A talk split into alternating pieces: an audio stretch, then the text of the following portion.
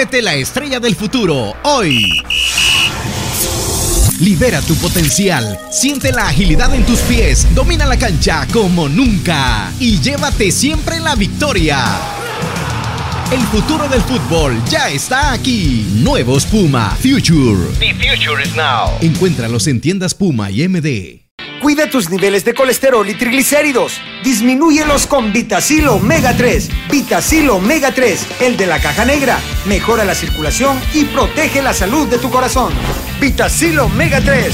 Flexibiliza tus articulaciones con el nuevo Osteobiflex Complex. Con glucosamina, condroitina y ahora con colágeno MSM y ácido hialurónico. Osteobiflex Complex. Original y gel que contiene aceites esenciales aromáticos. Laboratorios Suizos, innovando con excelencia. El único programa con especialistas en el tema. Entérate de los resultados y análisis más completos de nuestra liga. Esto es Los Ex del Fútbol. Hola, ¿qué tal amigos? ¿Cómo están? 12 del mediodía con 3 minutos. Gracias por acompañarnos en su programa Los Ex del Fútbol, completamente en vivo a través de Radio Sonora 104.5 FM y gracias por acompañarnos a través de nuestros canales digitales donde nos encuentra principalmente en YouTube como Los Ex del Fútbol. ¿Qué lunes? ¿Qué lunes para tener vasto contenido para analizar? Inició el fin de semana desde el día sábado en la mañana desayunándonos un clásico con muchísimas cosas interesantes. Qué partidazo al final nos regalaron ambos equipos. Después de eso, pues la primera división tuvo actividad. Eh, nos deja muchas nuevas posiciones en la tabla. Eh, pelearon también por el segundo lugar. No lo digo como titular porque sea lo más importante del programa, pero Firpo eh, amanece como segundo lugar y sé que vamos a estar debatiendo acerca de eso largo y tendido en este programa. Aparte de esto, nuestra selección femenina pues también tiene una excelente participación de cara a esas aspiraciones de clasificación a Copa Oro. Sin dudar también el clásico de Manchester, que qué cátedra de fútbol tuvo ese partido. Tanto contenido que analizar y pues para no gastar más tiempo en eso e ir directamente a la carnita del contenido, pues vamos a saludar también a nuestros panelistas. Lisandro, ¿cómo está? ¿Cómo le va? Bien, yo pensé que le ibas a mandar saludo a Diana. Fíjate que más tarde. Todos los que saben, Diana siempre está aquí los lunes, Sí, sí, sí.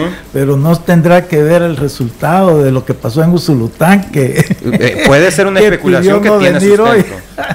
Puede ser una especulación que tiene sustento. Bueno, en todo caso, la queremos un montón y le mandamos saludos con- junto con todos los aficionados que nos escuchan. Fíjese, eh, Lisandro tiene razón, es que cuando est- hablábamos de eso me decía ella, son segundos, pero no por mucho tiempo. Recuerdo exactamente esas palabras. Y también recuerdo las palabras de eh, mi formador en, en- en- en fuerzas básicas, por así decirlo, en inferiores, que en paz descanse, don Hernán Carrasco decía, siéntate a la vereda de la calle y verás pasar el cadáver de tu enemigo. Sin decir nada, pues hoy Firpo amanece segundo lugar con dos partidos menos, así es que saludos Diana, te queremos un montón. que yo cuando me escribió Emiliano que iba a venir hoy, yo me, inmediatamente se me encendió y yo dije, solo falta que sea Debido a eso. Diana que no llegue. Bueno, eh, Emiliano, ¿cómo estás? ¿Entretenido fin de semana? Sí, la verdad que sí, entre, entre otras cosas, porque rompí el teléfono. Así que eso fue lo que hizo entretenido después. eh, fútbol, mucho fútbol, la verdad que se vio fútbol y del bueno. El primer tiempo del Barcelona el otro día con, con Bay La Masía eh, fue muy bueno. eh, me extrañó, pero me pareció un, un- una buena disposición el que Gaby haga 1-1 contra Bellingham. No, no lo esperaba de Xavi, pero este tipo de partidos te piden algo más.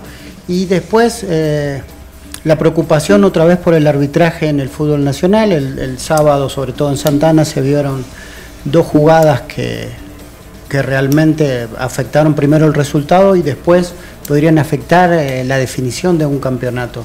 Así que hay así como cosas buenas, lo del, lo del City y Manchester también fue excelente, la verdad fue un deleite ver fútbol eh, en las mañanas. Y después no me queda la preocupación de lo que de lo que pueda pasar aquí primero con los arbitrajes y bueno y después con la situación climática que estamos viviendo de momento.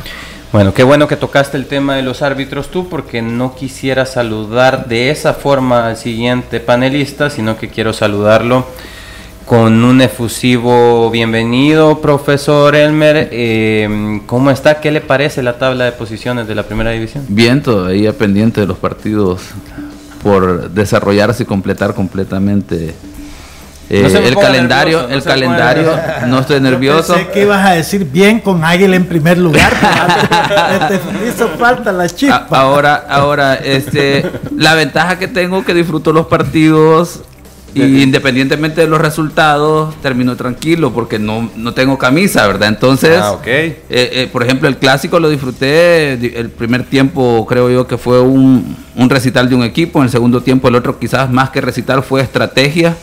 Y que el otro no pudo responder. Entonces es un partido muy interesante.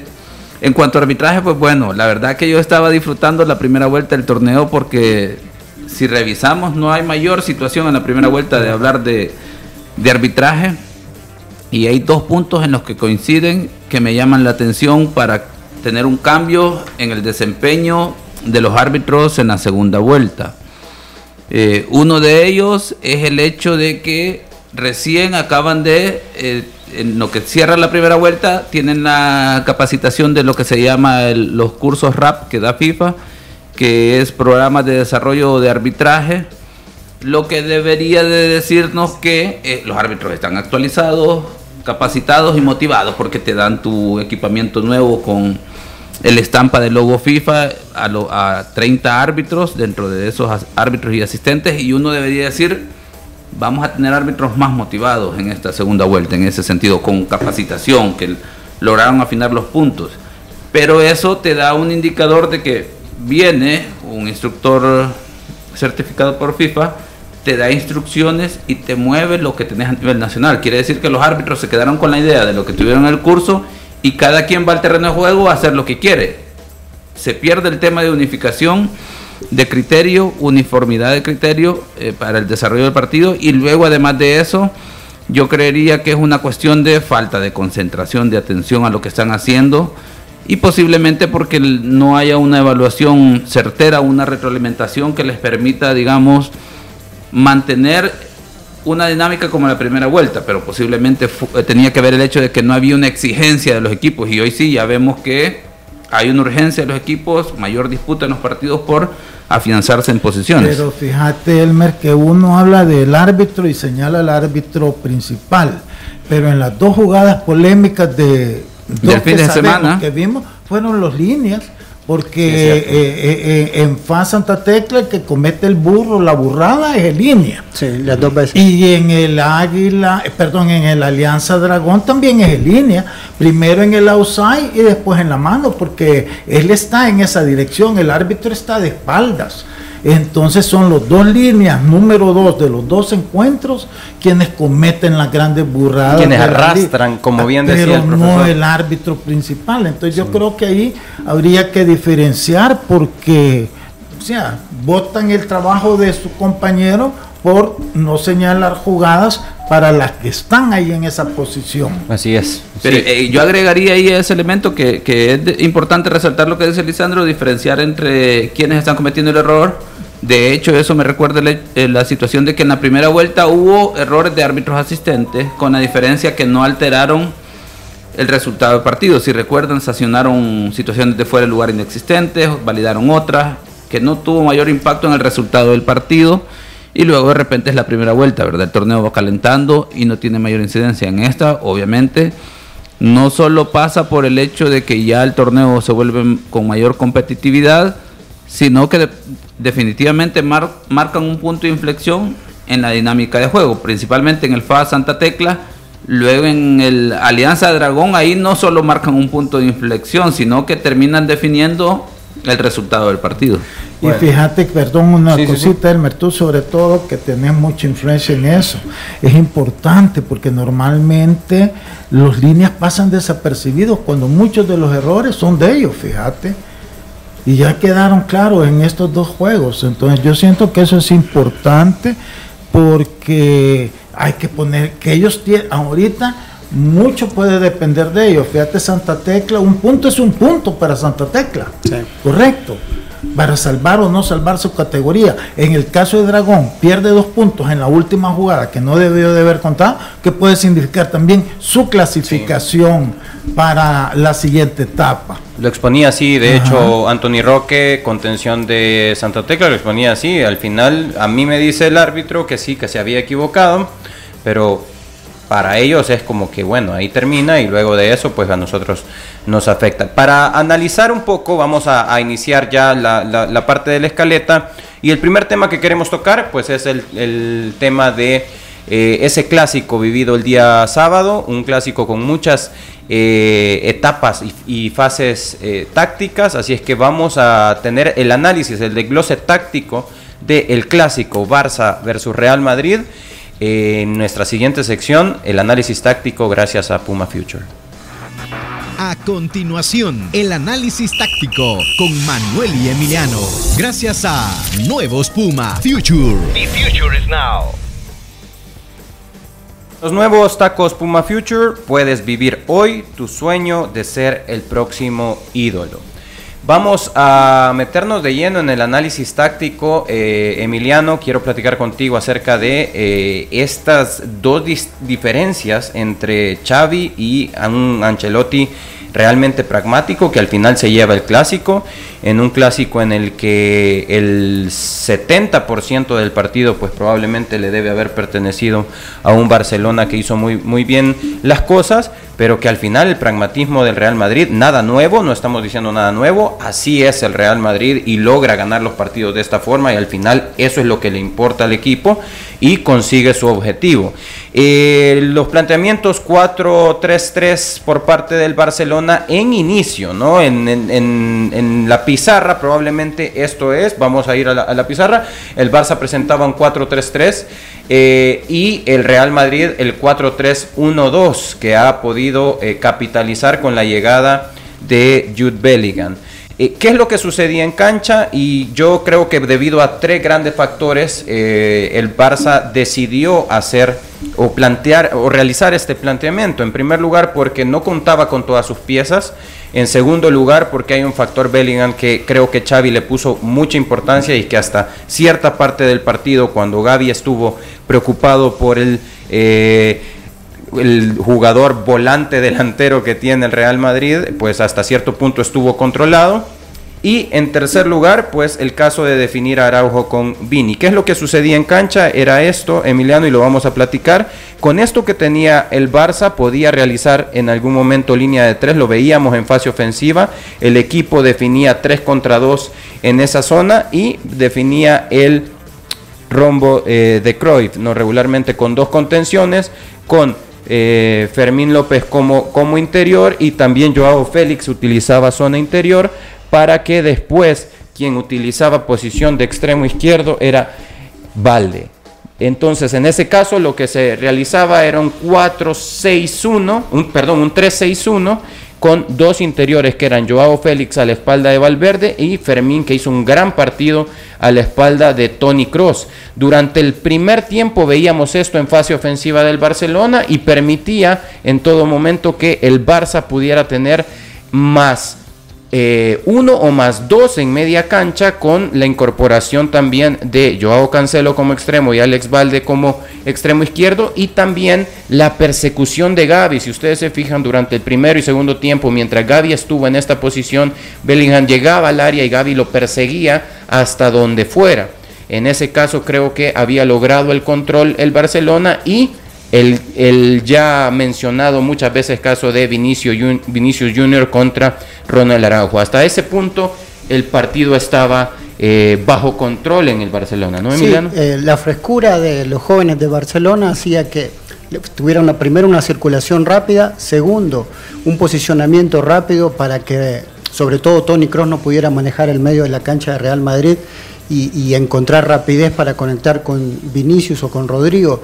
Entonces, el, no tener un contención eh, de músculo al Barcelona fue lo mejor que pudo hacer, porque todos los jugadores tienen un buen posicionamiento, Cancelo puede jugar en fase defensiva, pero el control de pelota y la rapidez a la hora de circular el balón hacía ver a un Real Madrid muy lento, que si llegaba tarde a las coberturas, y en ese momento donde eh, faltó la puntería de tal vez de un Lewandowski, para irse en el primer tiempo 2 a 0 o 3 a 0 mm. tranquilamente. Así es. El partido cambia en el momento en que eh, Mendy tiene una lesión e ingresa Camavinga. Eh, parecería ser irónico cómo este cambio podía cambiar todo, pero es que lo que sucedió fue que Camavinga, Emiliano, si tú si querés nos explicás qué es lo que hacía Camavinga como lateral por izquierda. Ah, eh, cerraba primero el lateral, pero él no, no manejaba la banda, lo que hacía se metía en la zona interior y el más uno que tenía en un principio Barcelona, ahí lo, controló. Entonces, mientras Barcelona empezó a hacer los cambios porque ya no le funcionaba la circulación, mete a Rafinha y a Lewandowski, dos tipos con, poco... Eh, y principalmente esto, ¿no, Emiliano? Que ingresa Oriol, Romeo, por Fermín López, abandona a Fermín López y lo que sucede en ese momento es que Gaby comienza a jugar en posición de interior, Gundogan comienza a jugar en posición de, interior, lo que vos decías, saca a Joao Félix, saca a Ferran Torres y comienza a hacer ya la línea de cuatro, ¿no? Porque define a los extremos con, saca también a Cancelo y define a los extremos con Rafinha por eh, derecha, define a Lewandowski como nueve y define a Yamal por izquierda, ¿no? Es esto lo que realiza el Barça y aquí es donde empieza a perder en media cancha. Aquí es donde empieza a perder en media cancha, sobre todo porque el contención o el primer pase que era Ariol Romeo, él no, tiene eh, la frescura que tenía Gabi o que tenía Fermín para sacar el balón. Y entonces lo que hacía Barcelona tenía que recurrir mucho a sus eh, eh, centrales por afuera, que era Araujo o Martínez o tal vez Alex Valde. Entonces ahí perdía circulación en el medio y en la reconvención, al ser tan lento o al estar Gaby y Gundogan más adelante, perdía la superioridad numérica en el medio de la cancha. Y sobre todo que eh, Jude Bellingham empezó a encontrar los espacios que no tenía anteriormente. Chuamení también volvió a agarrar ventaja y en un Barcelona que empezó a retroceder demasiado cerca de su portero, el, primer llamado fue el tiro de Chouameni que saca muy bien eh, Ter Stegen. Después de ahí, bueno, el partido se termina eh, nivelando con otro tiro de media distancia. Por cierto, Bellingham de los 10 goles que marca en la liga, el único que marca de afuera del área es el que hizo en el clásico. Qué trayazo.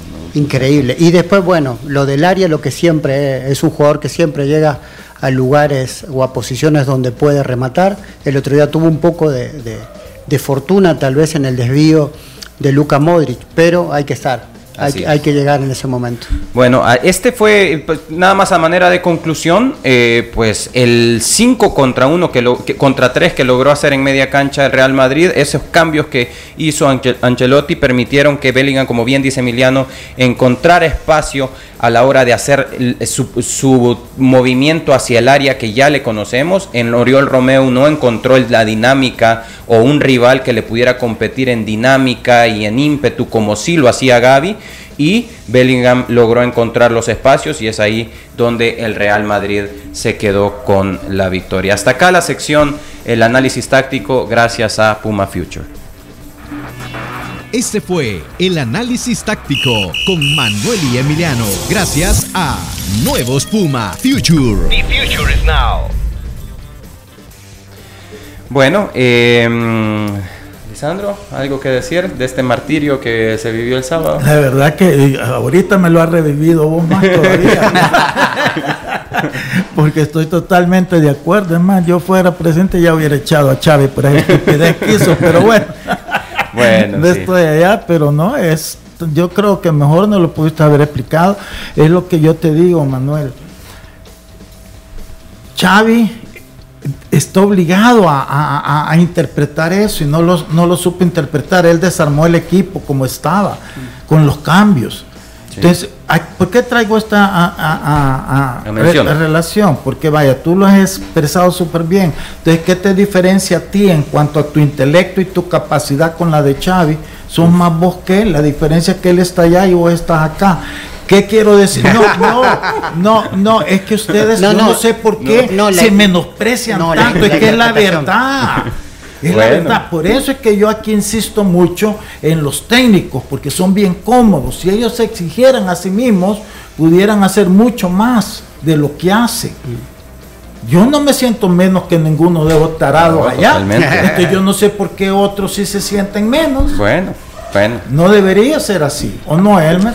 Eh, sí entiendo su punto, pero lo que pasa es que quizás la diferencia en este caso podríamos hablar de que de repente la imagen en términos del recorrido que ha tenido Xavi puede cambiar en términos del impacto del mensaje, pero el análisis realmente, eh, como usted lo manifestó, o sea, Manuel y, Emiliano han desglosado la situación en torno a lo que ha sucedido en el partido, pero luego es el convencimiento de los jugadores, bueno, que de hecho en este partido ni el mismo Xavi pudo convencer a sus jugadores, tanto así que el, funcionamiento fue un desastre. Es que no, es que yo estoy de acuerdo que si viene el Barcelona y contrata a Manuel como técnico, primero... posiblemente le van a hacer caso.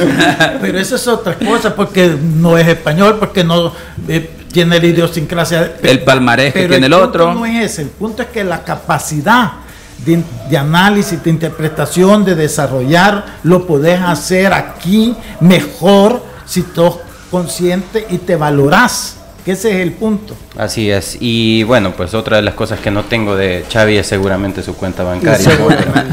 Pero bueno, eh, eso estamos seguros. Estamos seguros. los, datos esos que hoy ya no sirven para nada, obviamente no, no te dan ningún premio. Yamal se convirtió en el jugador más joven en, jugar un clásico. Pero el, récord anterior lo tenía un jugador que jugó, un tal Martínez que jugó en 1941, con 16 años, 200 y pico de días. Fíjate que escuchaste que entró nervioso, que perdió algunos balones, pues que lo puso a jugar en el perfil que no es de él. Él es por el lado derecho y lo tiró al lado izquierdo solo por darle cabida a Rafinha, que Rafinha es uno más del montón. Sí, no, Esa es la realidad. Y aparte, Joao Félix estaba haciendo un muy buen partido eh, contra Carvajal eh, para eso mejor colocar a Yamal como extremo te derecho. digo, este partido lo perdió Xavi Hernández, con todo respeto para don Xavi. bueno, vamos a cambiar de cancha, literalmente vamos a cambiar no solo de cancha, de país. Eh, nos metemos en, en nuestro tan amado fútbol salvadoreño y para iniciar, pues vamos a iniciar analizando el polémico empate, así me lo han dicho, me lo han puesto por acá tal cual. Alianza con polémico empate versus Dragón. No se me vaya a enojar, Lisandro, porque de hecho yo creo que usted también lo, tienen toda la razón. Fue polémico porque se valida un gol que no debió de haberse validado en el minuto 95, con el cual pues Alianza logra el empate este, contra un dragón que mereció realmente la victoria porque fue mucho mejor, sobre todo el segundo tiempo, tuvo tres, cuatro ocasiones clarísimas de gol contra uno de la alianza y ahí te da, este, me sorprendió Dragón en positivo porque jugó, o sea, eh, eh, eh, jugó eh, buscando el juego, con buenas triangulaciones, buscándose los jugadores, no al pelotazo como normalmente lo saben hacer cuando está montaño. A mí me sorprendió mucho lo bien que estaba jugando y moviendo Dragón la pelota en el medio campo. El mérito de, de Alianza en todo caso es que no se rindió hasta el final, ¿verdad? Y consigue su premio este, por eso. Pero ahí el línea debió de haber invalidado el gol porque es, primero es un outside de Tobar, cuando este Mauricio, levanta la pelota, eh, eh, él está en posición outside. Y segundo eh, hay una toma que sale en Tigo la primera, porque Tigo repite dos veces la, en la primera se ve que la mano es de Tobar, en la segunda por la por el, el, el, el ángulo que te hacen, se ve como que es el del dragón, pero en la primera que está bien clara, porque es casi paralela, este sí se ve que es este eh, Tobar el que el que toca la pelota. Entonces, eh, pero bueno, repito, eso no es culpa del árbitro, es culpa de línea, porque línea es el que está en ese ángulo ahí. Hablemos de eso. Aquí no sale la jugada porque no es de, de Tigo. En Tigo, si tú la ves o ah. la pedís en la noche, de hecho, son dos, son dos eh, acciones las que recalca Lisandro, profe Elmer. Esto es la primera y esto, pues. Eh, créditos definitivamente para Tigo Sports que eh, tiene esta, esta imagen y hemos eh, logrado eh, ver esto, ¿no? El momento en que Emerson Mauricio levanta la pelota, pues Gerson Tobar está en offside y luego la segunda acción que no la tenemos, pero... ¿sí? Ahora mira la posición de línea, Elmer sí, es que está atrás de la jugada. Pero le favorece de hecho la posición, ¿no? En teoría ese ángulo incluso debería haberlo visto más offside. Eh, más adelantado al atacante. Sí. Pero es que el tema es que si lo, de hecho si en la imagen puedes ver que el asistente está fuera de foco, o sea, como que está concentrado netamente en la acción de juego y ha olvidado el penúltimo defensor, que debería ser el defensor de Dragón, que está medio metro más adelante para luego poder entender que el jugador número 9 de Alianza está completamente adelantado. Ahí, por ejemplo, ¿qué es lo que falla? Automáticamente uno identifica la técnica de desplazamiento del asistente. A ver, profe, explíqueme. Eh, debería de ir de, lateral ah, para poder tener precisamente el panorama más amplio de las dos situaciones. Balón, que tiene que ser importante al momento del toque, y luego el penúltimo defensor para poder identificar si hay un jugador atacante en posición adelantada, como en este caso. Debe desplazarse lateralmente. Sí, eh, ahora, algo que, que de repente no tiene un impacto en lo visual es el tema de que también en cierta parte los árbitros tienen responsabilidad de los asistentes, porque, por ejemplo, cuando a mí me tocaba planificar, yo les decía a mis dos asistentes, miren, el trabajo de ustedes quizás es muchas veces más importante que el trabajo que yo haga. Posiblemente el del árbitro es el que sale, el que se resalta porque siempre vemos que error del árbitro, aunque sean los árbitros asistentes. Por lo tanto, yo les voy a pedir que en, la, en el elemento que es clave de ustedes es que los árbitros asistentes están ahí inicialmente porque le ayudan al árbitro a solventar algo que difícilmente el árbitro podrá resolver, que es el fuera de lugar. Y si un árbitro asistente te falla en el fuera de lugar, falló en su misión para lo que está designado. De ahí luego te podrá indicar un saque de banda, un saque de esquina, una falta, pero ya eso es responsabilidad del árbitro y la regla ahora le da la facultad al asistente para que le auxilie al árbitro. Pero el fuera de lugar es la labor principal del árbitro asistente. Si te falló en esa, los árbitros asistentes andan desubicados completamente en lo que tienen que hacer, porque son los únicos que pueden determinar esa situación de en el partido y luego los árbitros. Antes de los partidos en la planificación yo les decía a los asistentes no me pueden fallar en un fuera de lugar. Ok. Me pueden fallar en una falta en identificar otra situación. Es mi responsabilidad pero fuera de lugar ustedes son los únicos que pueden salvar ahí, hay una pregunta en el caso mío. En, en la primera jugada en el primer vistazo sabían lo del offside es eh, meramente de línea. Pero después en la jugada no se ve quién termina de meter la pelota, por lo menos en, en, el primer vistazo. ¿Usted cree que el, árbitro, bueno, o en línea, eh, ve que eh, Mauricio en este momento no quiere jugar con Tobar, sino que juega directamente al arco y después puede pensar que también que el que termina tirando la pelota afuera o golpeando última vez sea o el, o el defensor de Dragón o el portero? Pero en este caso, ahí hablamos de la uniformidad de criterios, que a Firpo le anulan un gol porque Steven Vázquez, a pesar de no participar, sí estaba en el trayecto de la pelota, y en el caso Tobar, si no tocó la pelota, estaba participando activamente, por lo menos para no dejar que ni el arquero ni el defensor de Dragón pudieran despejar eh, de forma más clara, digamos. Es que aquí entran los tres motivos por los que puedes sancionar fuera de lugar. La primera es la participación activa, estando en posición de fuera de lugar, recibo el balón, recibo el juego, fuera de lugar, ¿verdad? La tercera es eh, sacar ventaja de tu posición, que tras un bote al guardameta, al poste, te llegue el balón cuando ya estabas adelantado, fuera de lugar.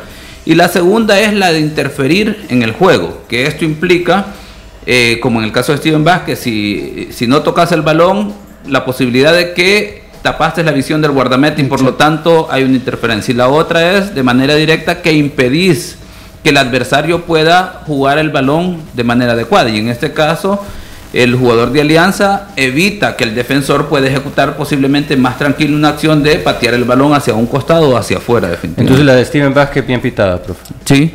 Bueno, no sé por qué no me extraña, profesor, que... Con base al reglamento. Con base al reglamento, no. Pero fíjate que dos cositas nada más para cerrar ya este tema, porque hemos hablado del árbitro, que comete el error y que el gol no debió de haber contado.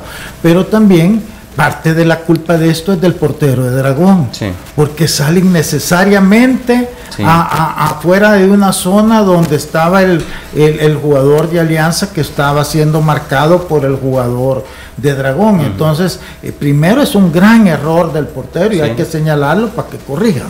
Y lo otro es para todos aquellos que creen que uno no sabe ser objetivo, se den cuenta que soy objetivo. Sí, de hecho, el empate es eh, muy bueno para Dragón, pero ni hablar de la comparación de lo que hubiera representado para Dragón, sumar dos puntos más que lo hubieran puesto como quinto lugar en la tabla de posiciones. Hoy, Dragón, si es importante el empate, es octavo lugar, se ha metido en puestos de clasificación y ha relegado a un Once Deportivo que ha mantenido un declive desde hace ya varias jornadas. Vamos a seguir hablando de eso cuando eh, regresemos, vamos a un corte y continuamos con más. Hay más partidos y más polémicas también arbitrales, así es que quédese con nosotros y regresamos con más.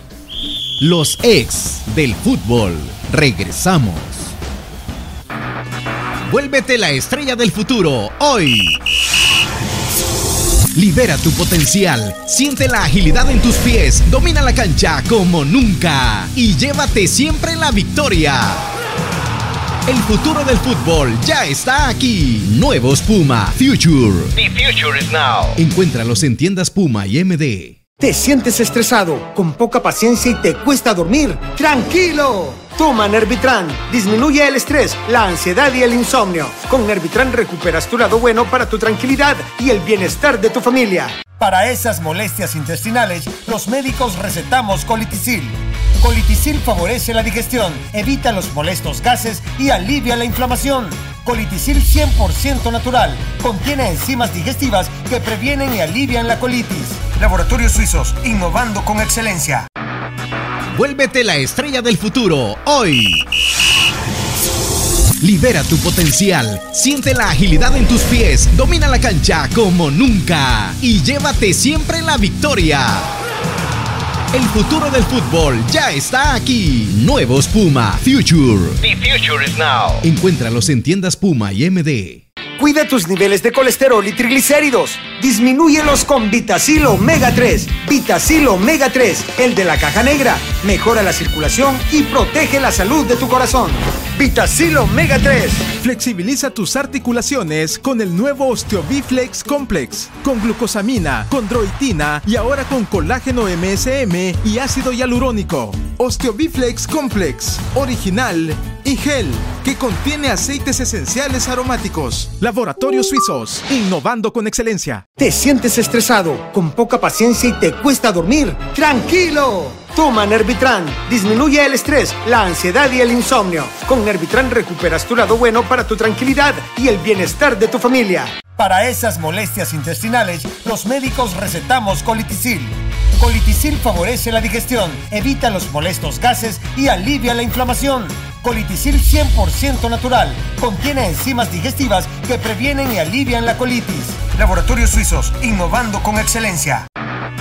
Vuélvete la estrella del futuro hoy. Libera tu potencial, siente la agilidad en tus pies, domina la cancha como nunca y llévate siempre la victoria. El futuro del fútbol ya está aquí. Nuevos Puma Future. The future is now. Encuéntralos en tiendas Puma y MD. Continuamos con los ex del fútbol.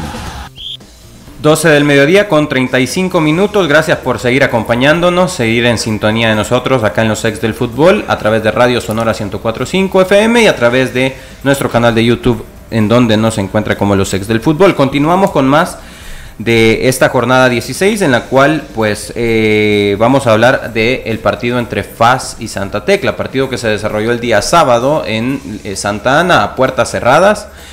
FAS recibía a Santa Tecla y se queda con tres puntos importantes que le permiten estar en tercera posición por diferencia de goles con la misma cantidad de puntos que el segundo lugar que es Firpo, ahora con 25 puntos eh, Club Deportivo FAS, un partido en el cual eh, llamaba mucho la atención dos cosas, el partido puertas cerradas y también cómo iba a poder ejecutar el partido Santa Tecla con su nueva dirección técnica, la participación del profe Ramón Sánchez. ¿Cómo vio el partido, Lisandro? ¿Cómo vio eh, el, desarrollo tanto de FAS como de Santa Tecla? Mira, yo siento que típico partido de Santa Tecla, la verdad que con su entusiasmo y todo, pero siempre con el mismo problema, ¿verdad?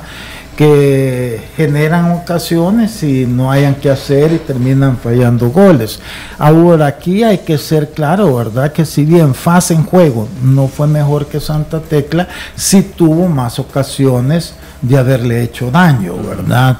Este, Dustin Corea se come una oh, increíble en el primer tiempo. Entonces, al final aquí tú puedes decir que vaya, que el resultado es triste que se ve influenciado por una decisión arbitral que no era.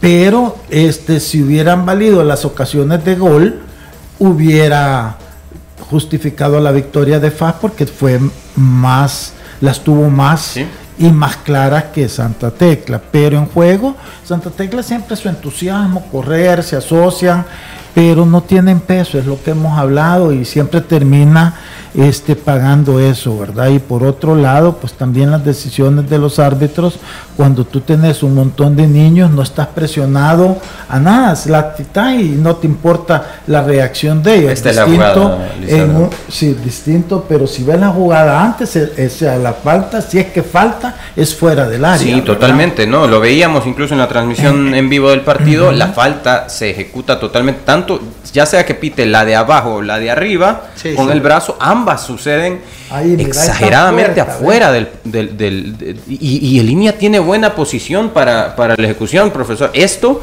eh, para mí es el meollo del partido, puesto que da, lugar a, a, muchísimas... Eh, Un metro atrás. Sí, aquí está. Abajo y arriba, afuera y pues al final hay una frustración también de parte del equipo. No, pero antes de eso agreguemos el hecho de que el árbitro sanciona convencido de que es un tiro libre directo ah, fuera del área. el árbitro central. Así es. Y es el asistente el que le dice, vení, tengo información y le cambia la decisión. O sea, no es solo el hecho de que no está atento, concentrado en la situación, sino que ala al árbitro eh, al error por el hecho de que el árbitro, insisto, ya ha decidido. ¿Qué debería hacer el árbitro central? Porque una ya nunca más pedir que se lo pongan de línea. anticiparse a la situación. No, en ese momento en el que yo como árbitro central estoy seguro de que la falta es afuera, pito la, falta afuera y el línea me llama y me dice, yo estoy parado en un mejor ángulo y estoy viendo que la jugada, la, la acción se da adentro. Una es o confiar en lo que yo vi y la otra que bueno, no lo voy a cegar en, el comentario, no lo voy a prejuiciar, pero la otra es confiar en, mi otro, en mi auxiliar. Es que esta sería la segunda situación en términos de prioridad del árbitro asistente en la que difícilmente el árbitro lo puede contradecir, porque a pesar de que el árbitro tenga seguridad de que ha habido una falta fuera, el análisis del asistente no se lo puedo contradecir en el sentido que te digan, la falta inicia fuera, pero termina sobre la línea el árbitro al no tener el ángulo ideal para decidir sobre eso, ¿qué te toca? Confiar en un asistente que como lo vimos en la imagen, diferente a la del Alianza Dragón, que allá podemos decir la técnica y la posición del asistente llevan al error, pero no solo eso, el tema de la concentración, atención al juego también es importante y nos demuestren esta, que el árbitro asistente, a pesar de tener un, un panorama libre en el que no tiene interferencia para tomar, para evaluar la situación, la decisión es completamente errónea eh, en ese sentido. Entonces el árbitro no le queda más que confiar con el asistente y es en este caso, en teoría, ¿verdad? Que debería de ser así. El que pague las consecuencias de la equivocación debería ser el asistente y no el árbitro, porque ¿qué puede justificar el árbitro en el sentido de decir, no tengo el ángulo ideal, en mi primera evaluación es afuera, pero el árbitro asistente me dice que él, estando en buena posición, ve que se prolonga la situación sobre la línea. Y está tan seguro de que es dentro del área de línea que lo expresa, porque una cosa es tener dudas. Y si yo tengo dudas y el árbitro central pitó afuera y yo tengo dudas, pues digo, bueno, al final, pues puede que haya sido afuera y no me meto. Pero fíjate, Estoy seguro, le, digo. Que hay una toma que le hace la televisión a línea y la cara la tiene descompuesta, está afligido, como que de veras está perdido. Y tanto es así que después el segundo tiempo hay una jugada de un outside que ustedes comentaron que nada tiene que ver, que está como dos metros habilitado y marca el outside. ¿Y eso por qué? Porque está mal. Porque, es cierto. O sea, eh, está perdido él y le veía en la cara andaba como como afligido como... y casualmente las dos y encima las dos jugadas en las que él se equivoca las dos jugadas son en contra de Santa Tecla que es el más surgido de todos si hay un momento para no equivocarte es contra ellos Sí, de hecho, Chepito Guevara creo que es quien habilitaba en esa jugada que, que estábamos comentando. No aparecía en el primer cuadro de cámara, pero después cuando va avanzando eh, la jugada, va apareciendo él que viene desde la línea de fondo hacia adelante, habilitando por más de dos metros. Chepito Guevara, Chepito Guevara habilitaba hasta los fotógrafos que están afuera de la cancha. sí, totalmente. Pero bueno, eh, ha sido una, una, jornada en esos dos partidos por lo menos. Eh, bueno, hay, hay, más situaciones que comentar, pero en esos partidos, una jornada que deja mucho que desear en temas de, arbitraje, en, hablando de manera general. Sí, y vamos a decir que como consecuencia de que se transmitieron solo tres partidos. Capaz si vemos los seis partidos tuviésemos más material para... Sí, bueno. Eh, solo una duda en lo que usted comentaba, porque yo tengo clarísimo el hecho de que cuando una falta inicia fuera del área, pero finaliza dentro del área, pues entonces sí es eh, falta. Esto por cultura general, porque acá es evidente que las dos probables faltas suceden afuera del área. Pero ¿qué pasa si eh, en otra jugada eh, eh, se realiza la, zancadilla abajo, pero en el mismo momento mi brazo está dentro e interrumpo adentro del área rival. En ese caso sí contaría como, como penal. Sí, en ese caso el otro ejemplo en ese sentido es la sujeción, que la sujeción vos podés alar la camisa eh, fuera del área y el atacante al ir en carrera pues obviamente se les tira la camisa y mantenerse esa dinámica de la sujeción se considera que es dentro del área penal. Bueno, perfecto. Eh, vamos a ir al último corte comercial y cuando regresemos desglosamos un poco más esta jornada 16 del fútbol salvadoreño. Los ex del fútbol. Regresamos. Vuélvete la estrella del futuro hoy. Libera tu potencial, siente la agilidad en tus pies, domina la cancha como nunca y llévate siempre la victoria. El futuro del fútbol ya está aquí. Nuevos Puma Future. The future is now. Encuéntralos en tiendas Puma y MD. ¿Te sientes estresado, con poca paciencia y te cuesta dormir? ¡Tranquilo! Toma Nervitran. Disminuye el estrés, la ansiedad y el insomnio. Con Nervitran recuperas tu lado bueno para tu tranquilidad y el bienestar de tu familia. Para esas molestias intestinales, los médicos recetamos colitisil. Colitisil favorece la digestión, evita los molestos gases y alivia la inflamación. Colitisil 100% natural. Contiene enzimas digestivas que previenen y alivian la colitis. Laboratorios Suizos, innovando con excelencia. Vuélvete la estrella del futuro hoy. Libera tu potencial, siente la agilidad en tus pies, domina la cancha como nunca y llévate siempre la victoria. El futuro del fútbol ya está aquí. Nuevos Puma Future. The future is now. Encuéntralos en tiendas Puma y MD. Cuida tus niveles de colesterol y triglicéridos. Disminúyelos con Vitacil Omega 3. Vitacil Omega 3, el de la caja negra. Mejora la circulación y protege la salud de tu corazón. Vitacil Omega 3. Flexibiliza tus articulaciones con el nuevo Osteobiflex Complex. Con glucosamina, condroitina y ahora con colágeno MSM y ácido hialurónico. Osteobiflex Complex. Original y gel que contiene aceites esenciales aromáticos. Laboratorios Suizos, innovando con excelencia. Vuélvete la estrella del futuro hoy. Libera tu potencial, siente la agilidad en tus pies, domina la cancha como nunca y llévate siempre la victoria. El futuro del fútbol ya está aquí. Nuevos Puma Future. The future is now. Encuéntralos en tiendas Puma y MD. Continuamos con los ex del fútbol. 12 con 45 minutos del mediodía. Gracias por acompañarnos y seguir con nosotros acá en los ex del fútbol a través de Radio Sonora 104.5 FM y gracias por seguirnos en nuestro canal de YouTube donde nos encuentra como los ex del fútbol. Continuamos desglosando un poco la jornada 16 del fútbol salvadoreño. Hablamos del partido que para Lisandro y para muchos acá en este panel pues es el partido o el resultado más bien, el resultado clave de la jornada 16 es el Metapan venciendo, pegándole 2 por 0 a 11 Deportivo. Quiero dejarle la pelota rebotando, Lisandro, ¿por qué este es el partido o el resultado más relevante de la jornada 16? Bueno, mira, por una sencilla razón, este Metapan había venido ya dando indicios de que venía en una mejora y ha venido, ya lleva cinco partidos que no conoce la derrota, entre ganes y empates, ha ido sumando.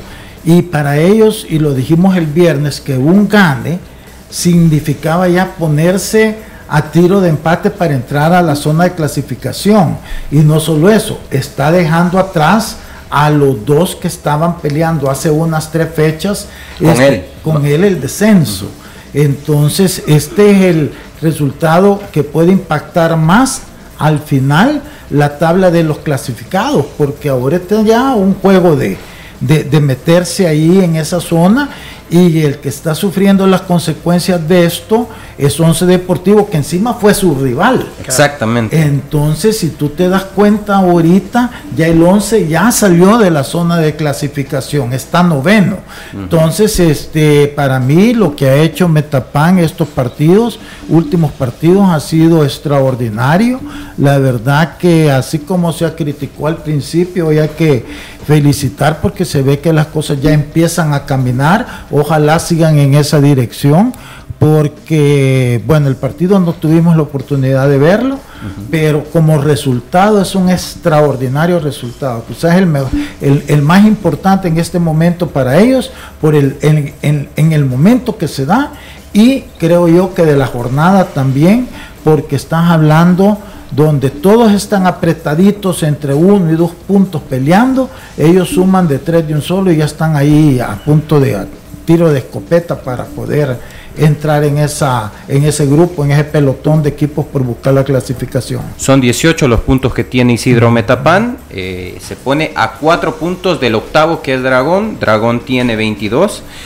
Pero con este resultado no solo consigue acortar distancias como lo que estoy mencionando de cuatro puntos para el octavo lugar, sino que también jala al Once Deportivo a la competencia directa por ese octavo lugar. Es Dragón, Once Deportivo y Metapan quienes están peleando y también Limeño por esa, por esa, eh, por ese puesto de clasificación.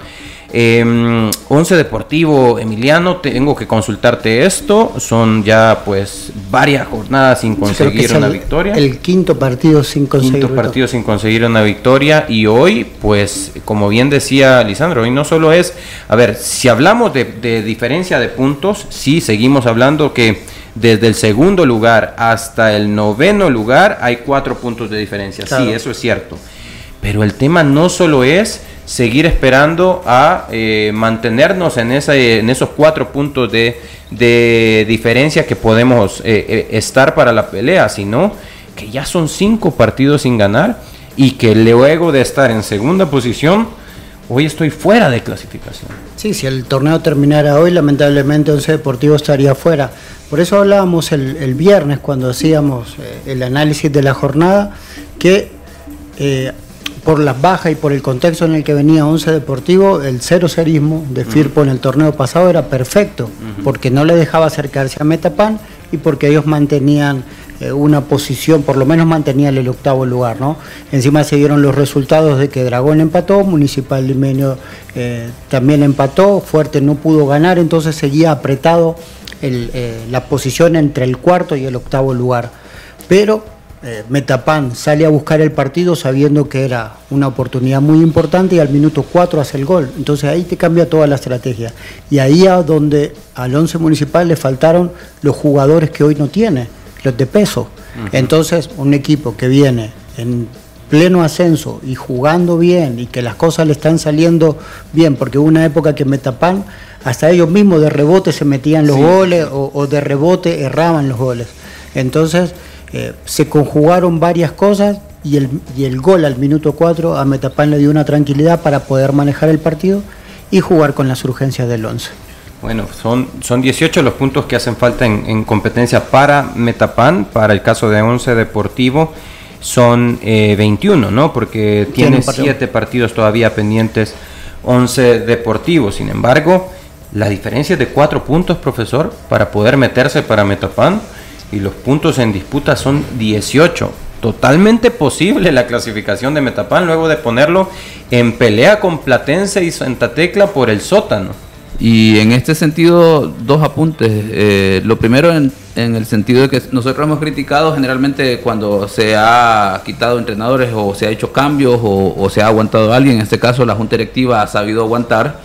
Porque creo yo que en términos futbolísticos Metapan se miraba que eh, no se le daba el resultado, no era cuestión futbolística. Fíjate que no, en una entrevista que le hacen al representante sí. de Metapan, no, lo digo, no hace mención de los futbolísticos, le hace mención de que tenía No, pero que, no, y habló de la parte económica, de que no prácticamente era como que la parte económica no nos permite hacer los cambios. Si tuviéramos la parte económica, o sea, lo hubiésemos hecho, pero a pesar de eso, no arriesgaron eh, de decir, bueno, mejor gastemos un poco más y hagamos los cambios y terminan, ahorita. Exacto, y terminaron, porque Santa Tecla, por ejemplo, volviendo a Santa Tecla, Santa Tecla no ha hecho un cambio para este partido significativo en relación a lo que venía haciendo, que uno dice, ha valido la pena el cambio, se ve que ahora posiblemente ya estén más cerca del resultado. yo diría todo lo contrario por lo visto en este partido, habrá que ver, ¿verdad? el tema de las siguientes jornadas le dará la razón. El segundo apunte en cuanto a lo de Metapan, que decías que cuatro puntos lo separan de estar ya dentro de la clasificación.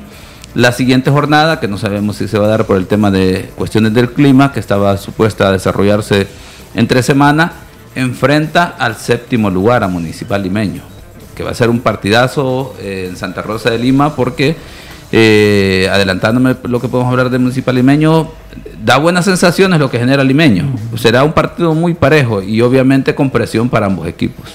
Fíjate que, una paréntesis, ¿tú te acordás que cuando Metapan comienza el campeonato, que comienza mal, salen las quejas del Sarco Rodríguez de sus jugadores?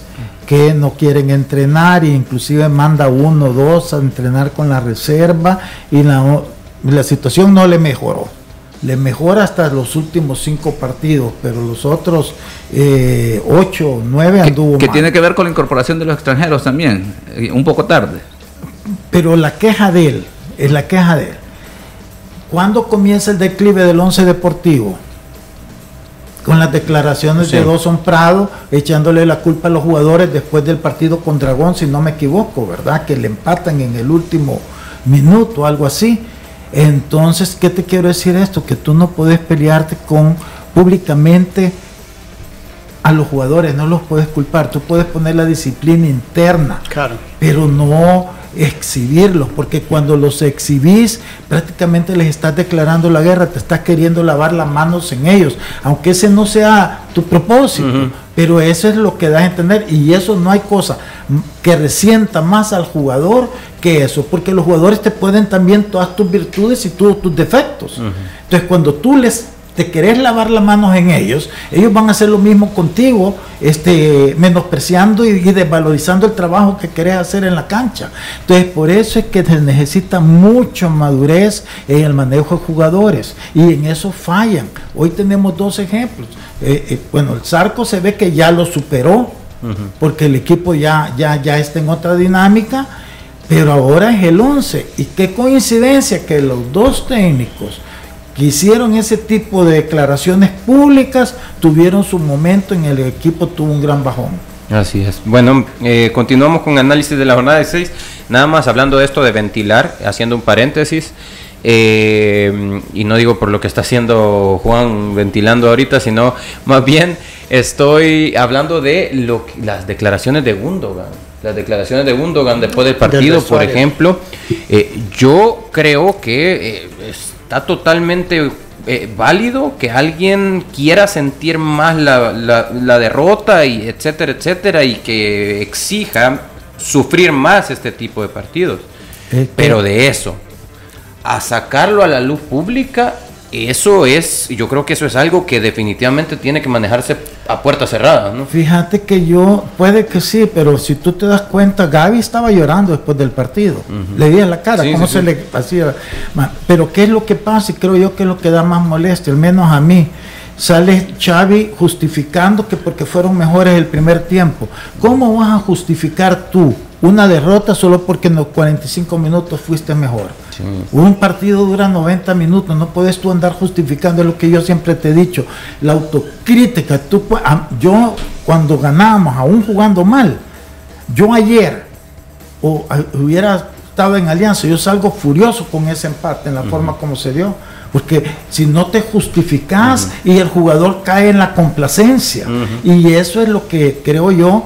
Acordate que Gudokan viene de ser campeón de ganar todo. de, ganar, todo, de todo. De ganar todo.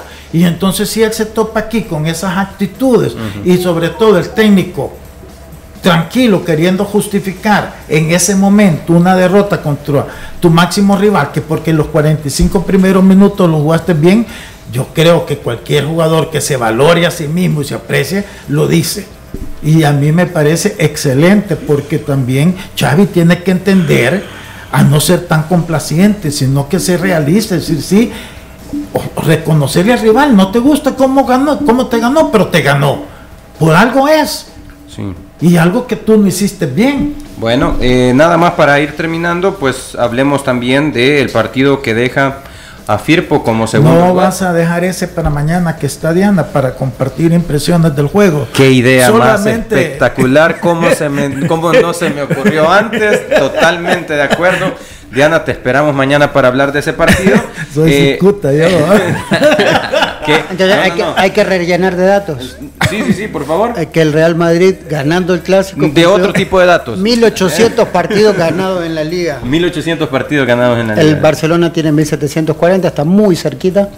y después Bellingham es el primer debutante que encima mete doblete contra eh, el Barcelona en cualquier competición en la historia del Real Madrid. Así que este muchacho...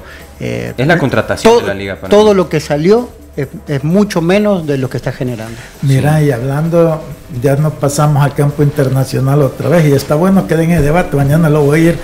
Este, eh, hoy es el balón de oro. Hoy, es el balón, de oro. Sí, puede que se lo regalen a Messi, ¿no? Como no, ¿y dicen, por qué regalarlo? no, imagínate. Campeón del mundo.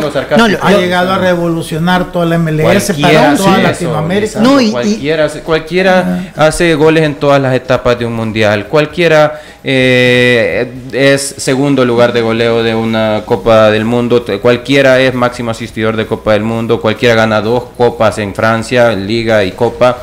Eh, Campeón de América. Cualquiera llega a un equipo mm, en último lugar de MLS y lo levanta y le hace ganar un título. Y lo hace ganar un título. Eh, no, son cosas que cualquiera hace, se lo van a regalar a Messi. No, pero, después, eh, como dice Lisandro, no cualquiera puede desvalorizar tal vez lo que haga. El señor Galtier, que se va al equipo de Cristiano, que se va al equipo de Cristiano Ronaldo, dice que Cristiano sigue siendo el mejor jugador del mundo. ¿Cuánto, cuánto salió en la votación Cristiano Ronaldo? 800 y bueno, entonces ahí, ahí tenés cuenta cómo, cómo, cómo, cómo, si a uno le pica hay que rascarse. Y, y Galtier, eh, con el respeto de la dama, nos, vemos en Arabia. eh, bueno, de aparte dicen que a los balones de la MLS o a los balones de la League Cup le ponían un imán para que se colara en el ángulo. Claro. Es, es un dato. Pero solo con el zapato de Messi. Solo con el zapato de Messi, sí. Todos los demás no, pero a Messi, Messi tenía un chip que se activaba el imán y entraba en el ángulo. Eso es, eh, por, e, eh, se le van a regalar el balón de oro a Messi. Bueno, nos quedamos hasta acá, eh, nos escuchamos y nos vemos el día de mañana. Continuamos con más acá en los ex del fútbol y vamos a debatir ese, ese partido por la segunda posición de por la primera Por favor, voy a estar oyéndole. Perfecto, Lisandro. Lisandro va a ser el primero que va a estar sintonizándonos mañana. Nos escuchamos y nos vemos mañana. Cuídese. Esto fue Los Ex del Fútbol, el programa con el mejor análisis del fútbol nacional. Síguenos en nuestras redes sociales como Los Ex del Fútbol.